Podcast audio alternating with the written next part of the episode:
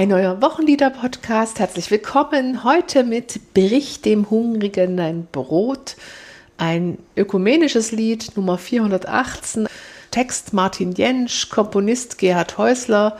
Und das Lied ist in den 50er Jahren entstanden. Es ist das Wochenlied für den siebten Sonntag nach Trinitatis. Und an den Mikrofonen begrüßen euch heute zum einen ich, ich heiße Katrin Mette, bin Pfarrerin und arbeite bei der Ehrenamtsakademie in Sachsen. Und Martina Hergt, ich freue mich.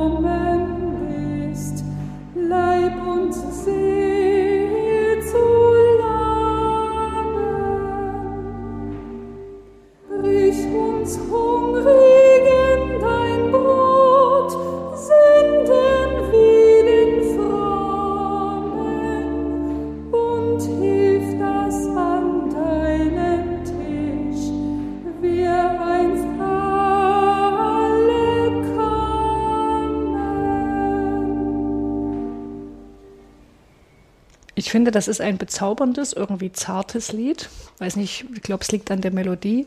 Für mich steht das fast auf einer Stufe mit Meinem Gott gehört die Welt. Und übrigens, ich habe festgestellt, man kann den Text von Meinem Gott gehört die Welt auf die Melodie dieses Liedes singen und andersrum. Mhm. Ich will damit nicht sagen, dass das besonders sinnvoll und schön ist, aber, aber es, es hat das gleiche Versmaß mhm. sozusagen. Mhm. Und mich berührt in dem Lied am meisten eine Formulierung aus Strophe 4. Dank sei dir, Herr Jesu Christ, dass wir dich noch haben, heißt es da. Und ich finde dieses noch, ja, das irgendwie, da wird diese Selbstverständlichkeit, dass ich bin bei euch alle Tage bis an der Weltende, da so aufgebrochen und in Frage gestellt. Also ich höre das jedenfalls so, ne? Danke, dass wir dich noch haben. Du könntest auch, könntest auch weg sein. Hm. Also so deutlich das, sagen wir es mal so. Wir können ja dann bei der näheren Textbetrachtung nochmal schauen, ob, ob das vielleicht auch noch was anderes meinen könnte.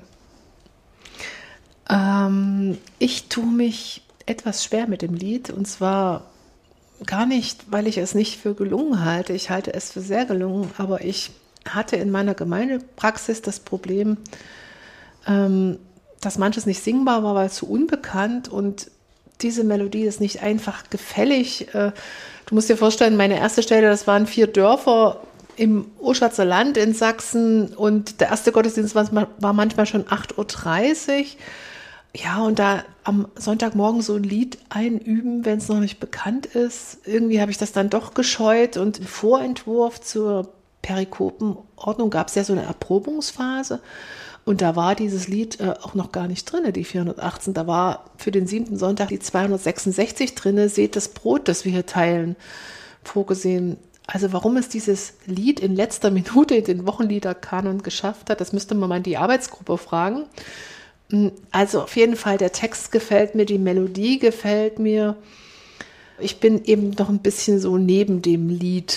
Ähm, aber vielleicht, das ist ja auch der Sinn unseres Podcasts, wenn man sich mit etwas befasst, mit Text oder Melodie, da wachsen ja Zugänge und Vertrautheit.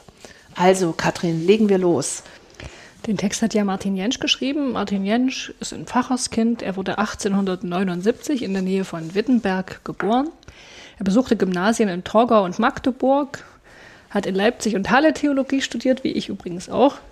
Er war zunächst in den Neinstädter Anstalten tätig, dann in Delitzsch und schließlich ab 1909 in Berlin. Und dort war er Pfarrer und Leiter der Flussschiffermission. 1919, Flussschiffermission. ja, Flussschiffermission ist herrlich, ne? 1919 kam er nach Erfurt an der Reglerkirche, hat er doch den Gerhard Häusler wahrscheinlich getroffen. Meinem Wissen nach war der dort Kantor. Ja, der war als KMD in Erfurt tätig, 1920 geboren. Mit 33 Jahren hat er diese Melodie zu unserem Lied geschaffen und ähm, er war wie Martin Jentsch ein Pfarrerskind, bloß gut 40 Jahre jünger. Genau, Martin Jentsch 1879 geboren ne, und Gerhard Häusler 1920.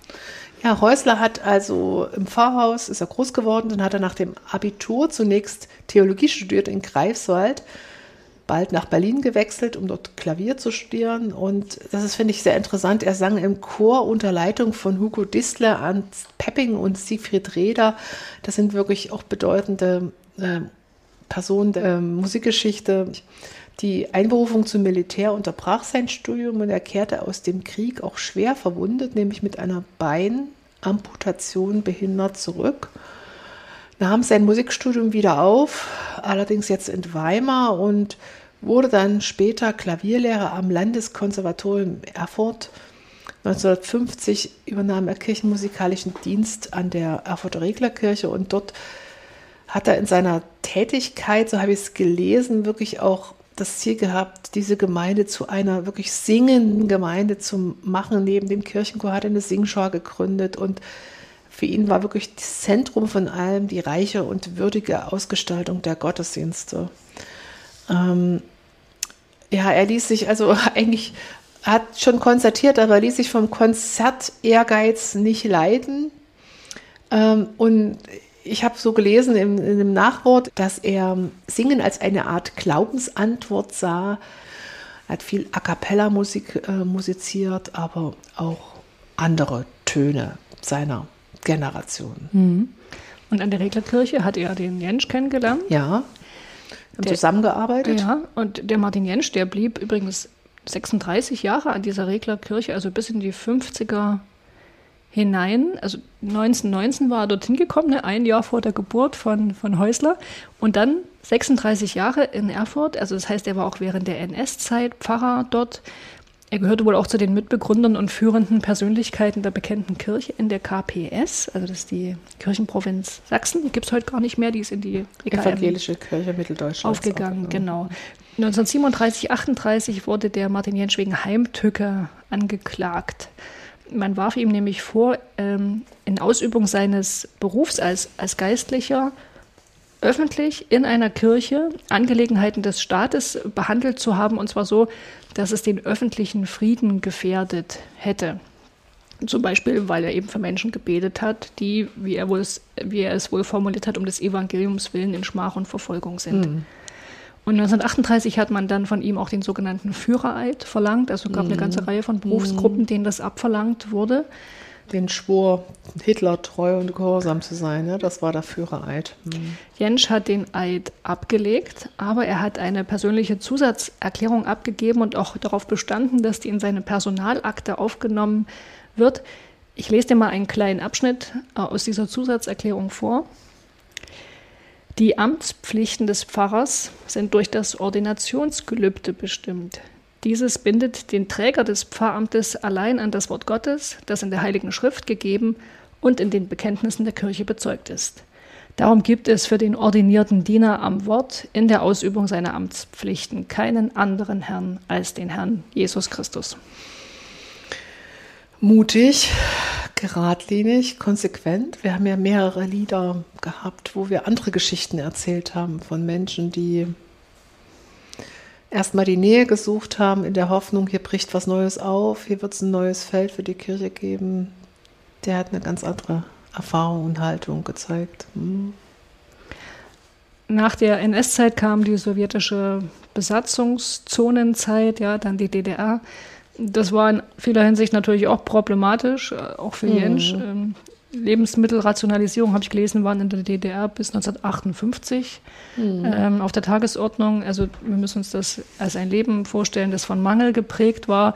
Dazu kam, dass Pfarrer in der DDR ja auch nicht gerade viel verdient haben. Äh, bei Jensch kommt noch hinzu, der hatte 1948 seine Frau Franzina verloren. Eine seiner beiden Töchter war verwitwet, die hat er noch äh, finanziell mit unterstützt.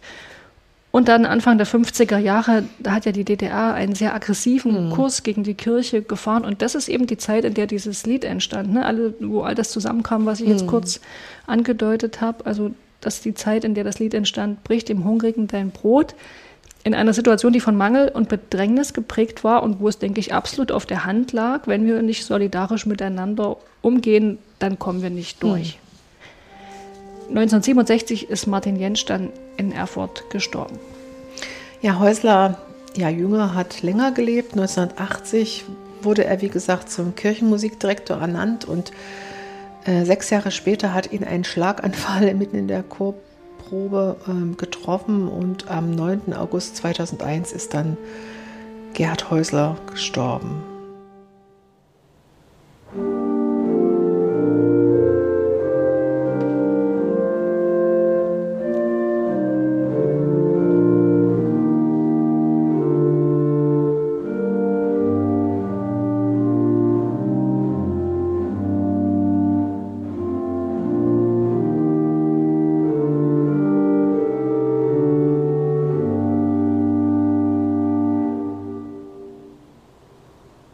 Gucken auf den Text. Ähm, der hat ja einen biblischen Ausgangspunkt. Das ist eine Stelle aus dem Buch des Propheten Jesaja, die übrigens an mehreren Stellen im Kirchenjahr eine Rolle spielt. Ich lese die mal vor. Brich dem Hungrigen dein Brot und die im Elend ohne Obdach sind, führe ins Haus. Wenn du einen nackt siehst, so kleide ihn und entzieh dich nicht deinem Fleisch und Blut. Dieser Text kommt vor am Sonntag Estomihi, am Martinstag und am Erntedank. Mhm. Ähm, und vermittelt über das Wochenlied also auch an diesem Sonntag. Der siebte Sonntag nach Trinitatis, oder? Mhm. Ja. Und ja, es steckt aber noch mehr Bibel in der ersten Strophe drin, also nicht nur diese Stelle aus Jesaja, sondern auch äh, das berühmte Diktum äh, aus dem Galaterbrief: Einer trage des anderen Last. Ne? Mhm. Also Solidarität üben mit denen, die es am nötigsten haben, also denen, die Hunger leiden oder die im, hier heißt es ja, im Elend wandern, was ich ein ziemlich starkes Bild finde. Martina, was löst das bei dir aus? Woran denkst du da? Naja, es kommen auch wirklich gleich starke Bilder äh, zurück vor meinem inneren Auge, also Flüchtlingswellen durch Kriege, unsere Zeiten. Ich denke auch an Elend, Wandern, ob, vergessene Obdachlose unter Leipzigs Brücken, Kinder, die kein Brot für ihre Seele bekommen, weil niemand sich um sie kümmert und niemand auf ihre Seelen achtet. Ja, das passt schon sehr gut. Ich lese mal die erste Strophe des Liedes, die das ganz klar aufnimmt. Brich dem Hungrigen dein Brot, die im Elend wandern, führe in dein Haus hinein, trag die Last der anderen. Du hast ja vorhin schon auf dem von dem Hintergrund erzählt, in dem dieses Lied in den 50er Jahren der DDR entstanden ist. Ich möchte gerne einen kleinen Abschnitt vorlesen aus dem Buch Die Lieder des evangelischen Gesangbuchs von Karl Christian Tust, denn der schreibt hier zum Hintergrund des Liedes Folgendes. Das allgemein gehaltene Lied besaß damals einen konkreten und aktuellen Hintergrund. Das Flüchtlingselend, in der DDR noch lange nachwirkende Not der Nachkriegszeit, dann dort für Christen Schikanen des atheistischen Staates und schließlich die gewaltsame Niederschlagung des politischen Widerstands am 17. Juni 1953. Alles Situationen von Hungrigen, von Elend, Last, Angst und Not, die das Lied ebenso thematisiert wie die dabei nötige und auch dankbar erfahrene hilfreiche Solidarität und Stärkung durch Christus und Hoffnung auf das Ziel. Das war Strophe 1. Strophe 2 äh, macht deutlich, woher eigentlich diese solidarische Praxis, die in Strophe 1 ja äh, angemahnt wird, woher die eigentlich kommt. Nämlich da heißt es, brich dem Hungrigen dein Brot, du hast auch empfangen. Also ich finde es immer wieder sehr hilfreich, sich das klarzumachen. Ne? Wer geben kann, hat das in der Regel ja auch bekommen vorher. Also Menschen, denen es gut geht, haben sich das meistens nicht selber erarbeitet, sondern es hat was damit zu tun, mhm. in welche Familie sie hineingeboren werden, in welches Land. Ähm, ja, und selbst Menschen, die sich quasi hochgearbeitet haben, ähm, würden dir immer erzählen, dass da viele Menschen ihre Hand mit im Spiel haben, dass es da viel Unterstützung mm, gab. Mm. Und als gläubige Menschen verlängern wir natürlich diese, diese Erfahrung, die wir permanent machen, dass wir äh, unterstützt werden, dass wir von anderen etwas bekommen, verlängern wir auf Gott hin als mm. den auch ja, Hintergrund. Urquelle mm. alles dessen, was wir mm. empfangen, wovon wir leben. Strophe 3 und 4 wechseln dann die Blickrichtung. Ne? Erst ging es ja um uns als Empfangende und Schenkende und um Menschen, mit denen wir teilen sollen. Und jetzt geht es um Christus. Martina liest doch mal Strophe 3 und 4 gleich zusammen vor. Der da ist des Lebens Brot, will sich täglich geben. Tritt hinein in unsere Not, wird des Lebens Leben. Dank sei dir, Herr Jesu Christ, dass wir dich noch haben und dass du gekommen bist, Leib und Seel zu laben. Jesus Christus, der von sich gesagt hat, dass er das Brot des Lebens ist, ja, das wird hier, klingt hier an, wird aber noch weiter gedacht. Er ist nicht nur das Brot des Lebens, sondern das tägliche Brot des Lebens. Also da spielt das Vaterunser noch mit so hinein. Was bedeutet das? Ich finde, es ist hier sehr dicht formuliert, wenn man an das Johannesevangelium denkt, aus, der, aus dem dieses Wort ja stammt. Ich bin das Brot des Lebens. Äh, dann wird klar, das ist ja ein Bild für, für das Heil, das Jesus schenkt. Im Johannesevangelium wird es dann später noch konkretisiert. Es geht um das ewige Leben, das Jesus schenkt. Und das scheint hier mit zu schwingen oder vorausgesetzt zu sein. Ja? Wenn es in Strophe heißt, will sich täglich geben, da ist auch diese Selbsthingabe Jesu, sein Tod für andere, klingt da an. Und dann dieses Tritt hinein in unsere Not, auch in Strophe 3, diese Bitte, ähm, das wäre dann also vor allen Dingen eine geistliche Not, ja. Und ich finde gut, dass hier betont wird, dass das ein tägliches Geschehen ist. Also mhm. nicht nur das Heil, nicht mhm. nur irgendwas Fernes, was mal passiert ist, sondern dass ich das heute als Christin erleben kann. Christus lindert meine Not und ist insofern des Lebens Leben, wie es ja hier in Strophe 3 heißt. Diese Wendung äh, Lebensleben, diese Formulierung, die kennen wir auch aus anderen Kirchenliedern. Also mir fällt ein, Jesu meines Lebens Leben. Ja. Oder in Fröhlich soll mein Herz springen, ne? in der zehnten Strophe. Du bist meines Lebens Leben, nun kann ich mich durch dich wohl zufrieden geben. Ja, Nummer 36 war das. Mhm. Oder nun lasst uns gehen und treten. Dieses Nummer 58, dieses Neujahrslied. Neujahrslied. Ja. Äh, da kommt es in der letzten Strophe wohl vor. Ich blätter das mal kurz auf. Letzte Strophe, Lied Nummer 58. Das alles wollst du geben, o oh meines Lebens Leben mir und der Christenschare zum seligen neuen Jahre. Strophe 4. Ja, die fängt ja mit diesem Dank sei dir, Herr Jesu Christ an, also wie so ein Dankgebet. Mhm. Ja, und da kommt jetzt auch dieses Noch vor. Was du so schön findest. Ja, ich habe über das Noch nachgedacht und mir ist aufgegangen, das ist so ein Wort, das kann ganz, ganz viel bedeuten. Ne? Das macht es ein bisschen schwierig. Kann zum Beispiel in Verbindung mit einem Komparativ den höheren Grad von etwas betonen. Also es ist heute noch wärmer als gestern oder du bist noch schöner als dein Vater. Und bei Martina, ich kenne jetzt deinen Vater gar nicht. Es kann das zweite Glied einer Negation sein. Ich bin weder hungrig noch, noch müde. müde. Und es kann aber auch die Bedeutung äh, nach wie vor haben. Und da sind wir jetzt schon näher an unserem Lied dran. Ich sagte immer, wie der Duden das formuliert. Äh, der sagt noch drückt aus, dass ein Zustand oder ein Vorgang weiterhin anhält, also nach wie vor anhält, aber möglicherweise bald beendet sein wird. Mhm. Also ähm, so könnte man das hier deuten, ne? so habe ich es bisher gedeutet. Also Jesus ist nach wie vor äh, da, aber möglicherweise nicht für immer. So habe ich das mhm. bisher verstanden. Jetzt kann man aber dieses nach wie vor eigentlich auch noch ohne diese pessimistische Aussicht, irgendwann ist er weg, äh, verstehen. Und dann bezieht sich es nicht auf die auf die Zukunft, sondern auf die Vergangenheit. Ne? Also Jesus ist ja eigentlich fort. Die Ostererscheinungen haben aufgehört, Himmelfahrt bringt das zum Ausdruck. Und trotzdem, und das ist dann die Bedeutung von dem noch, ist er für uns noch gegenwärtig. Ja? Zum Beispiel, wenn wir Abendmahl feiern. Also okay. dieses noch, du bist immer noch da.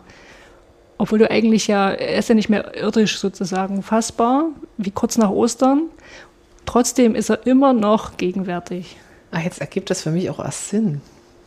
Dank sei dir, Herr Jesu Christ, dass wir dich noch haben, hm. dass du noch in unserer Mitte bist. Nach dem Ostergeschehen und Himmelfahrt und so weiter. Mhm. Mhm. Würde ich jetzt jedenfalls so sagen. Ja, schön. Ja, Strophe 4 ein Dankgebet, äh, Strophe 5 eine Bitte. Wir bitten Christus, sein Brot mit uns zu teilen. Muss, glaube ich, nochmal vorlesen. Brich uns Hungrigen dein Brot. Ach, jetzt steht, brich uns ja. Hungrigen dein Brot, Sündern wie den Frommen und hilf, dass an deinem Tisch wir einst alle kommen.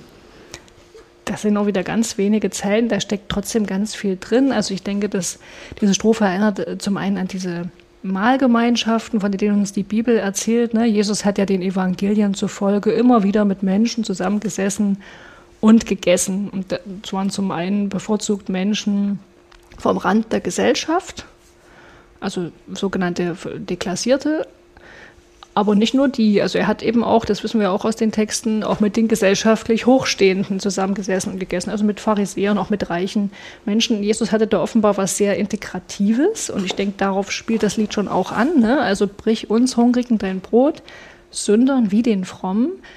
Ähm, aber es geht natürlich nicht in so einer sozialen äh, Bedeutung, integrativen Bedeutung auf. Ähm, die Tischgemeinschaften, die Jesus mit den Menschen hatte, die haben auch so eine symbolische Bedeutung gehabt.